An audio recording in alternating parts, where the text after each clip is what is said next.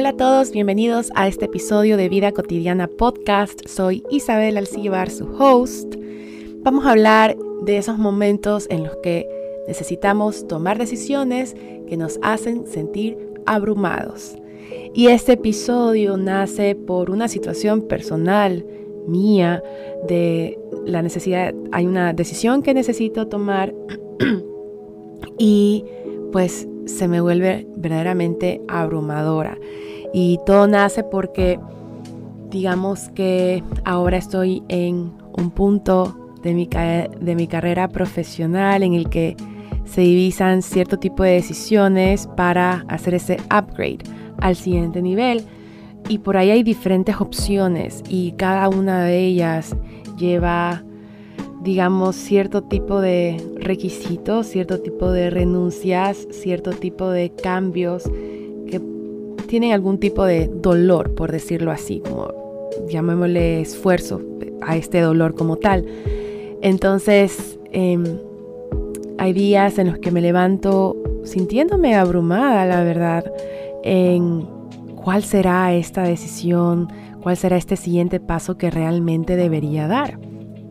Y aquí viene justamente esta pregunta, ¿qué hago si me siento abrumada? Porque al final del día, cuando hay estas decisiones importantes, relevantes en nuestra vida, que digamos que merecen nuestra atención, pues la calma, lo que conocemos como cabeza fría, van a venir a ser también importantes, ¿no? Para digamos, tomar una decisión informada, evitar que sea algo impulsivo o cosas como tal.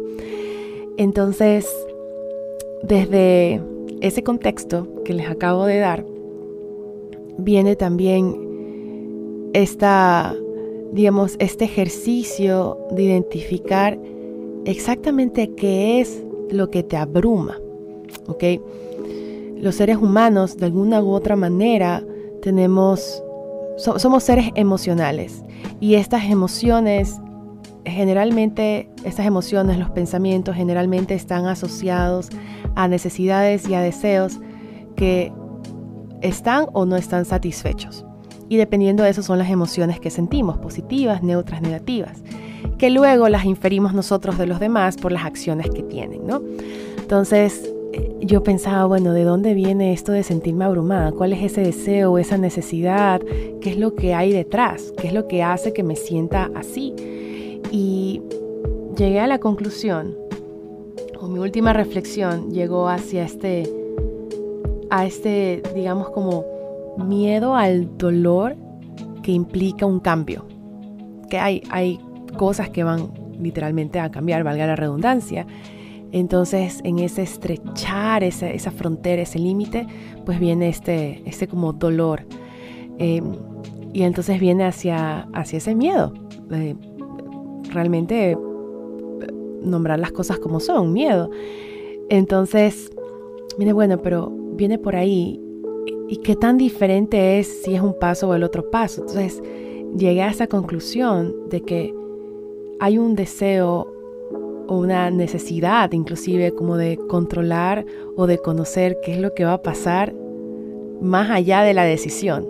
Pero realmente no lo voy a saber porque todavía no lo he elegido. Entonces es un ongoing, on, an ongoing basis que voy a saber cuál es el desenlace que va a haber. Lo único que sé es que puedo dar lo mejor de mí y algún tipo de resultado hay, puedo esperar el mejor resultado. Y de alguna manera, independientemente de cuál sea ese resultado, va a haber un aprendizaje de por medio, lo que significa que va a haber una ganancia. Y aun cuando, digamos, mentalmente digo, ok, esto es lo que pienso, pues a veces también en la parte emocional viene ese miedito, ese, ese bueno, ¿y qué tal que no es así? O esa, esa vocecita que nos empieza a hacer dudar a veces, ¿no? Y, y que yo le llamaría miedo, como ese, ese, ese, ese cerebro nuestro procurando protegernos de algo que nos pueda doler. Entonces, viene desde un buen fin, cuando su cerebro les, les haga sentir miedo o algo y sentimos que nos bloquea, entender de que es por un buen fin y ahí viene esta parte de superarlo o de atravesar la incomodidad a pesar de ese, de ese miedo o, o de ese sentido de alerta, ¿no? Así que, ¿qué hacer cuando el siguiente paso se siente abrumador? Primero, buscar dónde está la necesidad, qué es exactamente lo que nos hace sentir abrumados, qué es eso que estamos necesitando que no está ahí. En mi caso es esta necesidad de controlar o de conocer. Luego de eso viene el tema de aceptar si lo puedo o no lo puedo satisfacer. En mi caso, yo no puedo satisfacer esa necesidad de control porque literalmente no puedo saber, no, no puedo ir al futuro y regresar y ya saber qué es lo que ocurre. Y digamos que al menos en este momento estoy en ese modo aceptación de que esa es la realidad y que algo bueno sale también de esa realidad de no conocer, de ese desconocimiento. Y luego de eso también recordar, y ahí bueno, digamos que lo estoy trabajando yo en paralelo, que vamos un día a la vez. ¿Qué pasa si en lugar de pensar en todo ese pastel enorme que hay por comer, digamos, un fuera un pastel de chocolate grandote que hay que comer, puede lucir como, oh por Dios, esto de aquí me va a dar un ataque glicémico directo. Pero si estoy hablando de un pedacito, poco a poco, ahí se ve más comestible, por decirlo de alguna forma. Y así también puede pasar con estos siguientes pasos. ¿Qué ocurre si yo lo voy dividiendo en pequeñas tareas? Y entonces voy pensando en estos small wins, en estas pequeñas ganancias que de alguna u otra manera me van enseñando sobre lo que va a pasar. Y entonces, digamos que ahora en lo que estoy terminando de aceptar, en, mi caso personal, en lo que estoy terminando de aceptar esta realidad de incertidumbre, y que no puedo satisfacer esa certidumbre que quisiera, bueno, voy separando estos diferentes pasos en mini pasos o en mini tareas para tener pequeñas ganancias e ir haciendo pequeñas decisiones que de alguna u otra manera me permitan a mí continuar y dejar ese posible como free state en el que nos sentimos estancados, congelados, o esa, porque esa abrumación nos puede llevar a, estancarnos o a bloquearnos y no irnos ni para adelante ni para atrás, sino quedarnos ahí. Al final, si no es eso lo que queremos, si no movernos hacia adelante, algo necesitamos hacer para dar ese primer pasito. no tiene que ser un salto enorme, un pequeño pasito. Entonces, reconocer dónde vienen, de dónde vienen las necesidades o de dónde viene ese sentido de, o ese sentimiento de, de, de estar abrumado. Luego aceptar si esa necesidad o ese deseo se puede o no se puede satisfacer. Y tercero, dividir ese siguiente paso en pequeños pasitos y poco a poco transitarlos y salir de, ese posible estancamiento o bloqueo para efectivamente dar ese paso, ¿no? Romper esa, esa inercia y, y continuar hacia esas metas que se hayan planteado para ustedes.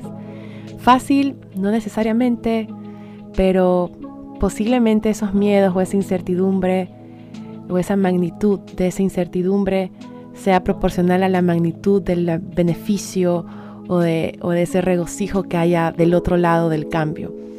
Y que esta última frase sirva como esa motivación a dar esos primeros pasitos, romper esa inercia y demostrarnos a nosotros mismos que tenemos esa capacidad para continuar a pesar de que haya un miedo o a pesar de que, de que haya esa sensación de peligro. Espero que este episodio sea de tu ayuda si estás pasando por ahora por algún momento de cambio y que te permita identificar cuál es ese primer pasito que puedas dar y vivirlo así, paso a paso, un día a la vez. Nos estamos escuchando en un nuevo episodio. Bye bye.